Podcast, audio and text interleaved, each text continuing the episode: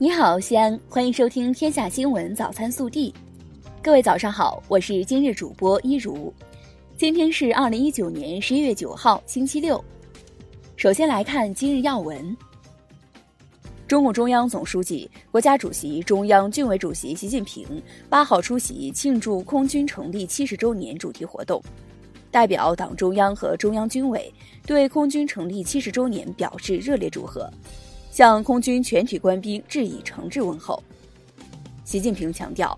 人民空军站在了新的历史起点上，要深入贯彻新时代党的强军思想，深入贯彻新时代军事战略方针，牢记初心使命，发扬光荣传统，勇于创新超越，努力把人民空军全面建成世界一流空军，不断创造新的更大的业绩。本地新闻，十一月八号。西安航空基地综合保税区首批航空制造类货物顺利入区，标志着西安航空基地综合保税区正式封关运行。西安航空基地综合保税区正式封关运行后，将以民用航空产业为核心，按照国家赋予的保税加工、保税物流和保税服务三大功能，大力发展飞机装配和维修改装、国际采购与分销配送、国际中转、加工制造。研发设计、对外贸易、检测和维修服务等保税业务。昨日，记者从西安市民热线管理办公室获悉，因系统升级，幺二三四五热线自二零一九年十一月十号零时起业务暂停，二零一九年十一月十号七时业务恢复正常。十一月十二号起，西安公交新开二百五十七路、二百五十九路，首班六时，末班二十二时。实行无人售票空调车，投币两元，刷卡可优惠，方便市民出行。十一月八号，记者从陕西省生态环境厅获悉，十一月九号下午起，我省陕北、关中地区可能出现沙尘污染，预计十一号晚间起，本次沙尘污染过程将逐渐减退。十一月八号，市铁万治霾办通报了我市十月份道路颗粒物污染情况。一千二百七十二条路段中，红色等级路段有六十三条，污染最严重的前二十条路段中，未央五条，高新五条，灞桥三条；全市最整洁的二十条路段中，曲江十三条。日前，第八届国际戏剧学院奖颁奖盛典在山东青岛举行。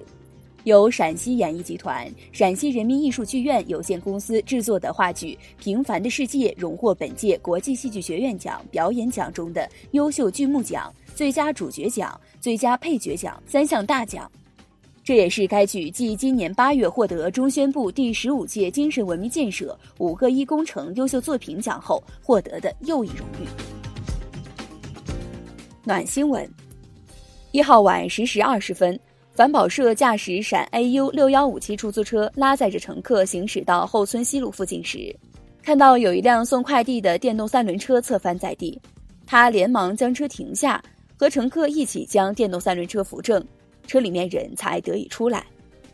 为此，反保社还造成自己右脚趾骨折，暂时跑不成车，没了收入。的哥反保社师傅却不后悔。他说：“等伤好了，我还要继续跑出租车做好事。”国内新闻，国务院日前决定于二零二零年开展第七次全国人口普查，普查内容包括姓名、公民身份号码、性别、年龄、民族、受教育程度、行业、职业、迁移流动、婚姻生育、死亡、住房情况等。本次普查将全面查清我国人口数量、结构。分布、城乡住房等方面情况。商务部近日就《外商投资信息报告办法》征求意见稿公开征求意见。征求意见稿明确，商务主管部门建立外商投资诚信档案系统，在监督检查中掌握的反映外国投资者或者外商投资企业诚信状况的信息，应及时记入外商投资诚信档案系统，通过外商投资信息公示平台对失信名单予以公示。涉嫌持刀刺伤香港立法会议员、区议会选举候选人何君尧的三十岁男子被起诉企图谋杀，八号在粉岭裁判法院提堂。裁判官应控方要求押后案件至明年二月三号，以待一系列调查，期间不得保释。近日，中国科学院自动化研究所聘雇人员奥地利籍男子克拉尔斯在社交平台发表不当言论，引发公众关注。十一月七号，中国科学院自动化研究所已与克拉尔斯解除工作合同。当日，北京公安出入境根据《中华人民共和国出境入境管理法》相关规定，决定依法注销克拉尔斯所持的工作类居留许可，限期离境。国家移民管理局八号表示。开放的中国欢迎四海宾朋，握手的前提是相互尊重。十一月八号，云南省玉溪市中级人民法院继续公开开庭，对孙小果等十三人组织、领导、参加黑社会性质组织等犯罪一案，当庭宣告一审判决，以被告人孙小果犯组织、领导黑社会性质组织罪、开设赌场罪、寻衅滋事罪、非法拘禁罪、故意伤害罪、妨害作证罪、行贿罪数罪并罚。决定执行有期徒刑二十五年，剥夺政治权利五年，并处没收个人全部财产。以被告人顾红斌、杨朝光等十二人犯参加黑社会性质组织罪等罪，数罪并罚，决定执行十五年到两年零六个月不等有期徒刑，并处罚金。十一月八号，深圳证券交易所网站发布长生生物科技股份有限公司关于公司全资子公司破产清算的公告。宣告长春长生生物科技有限责任公司破产。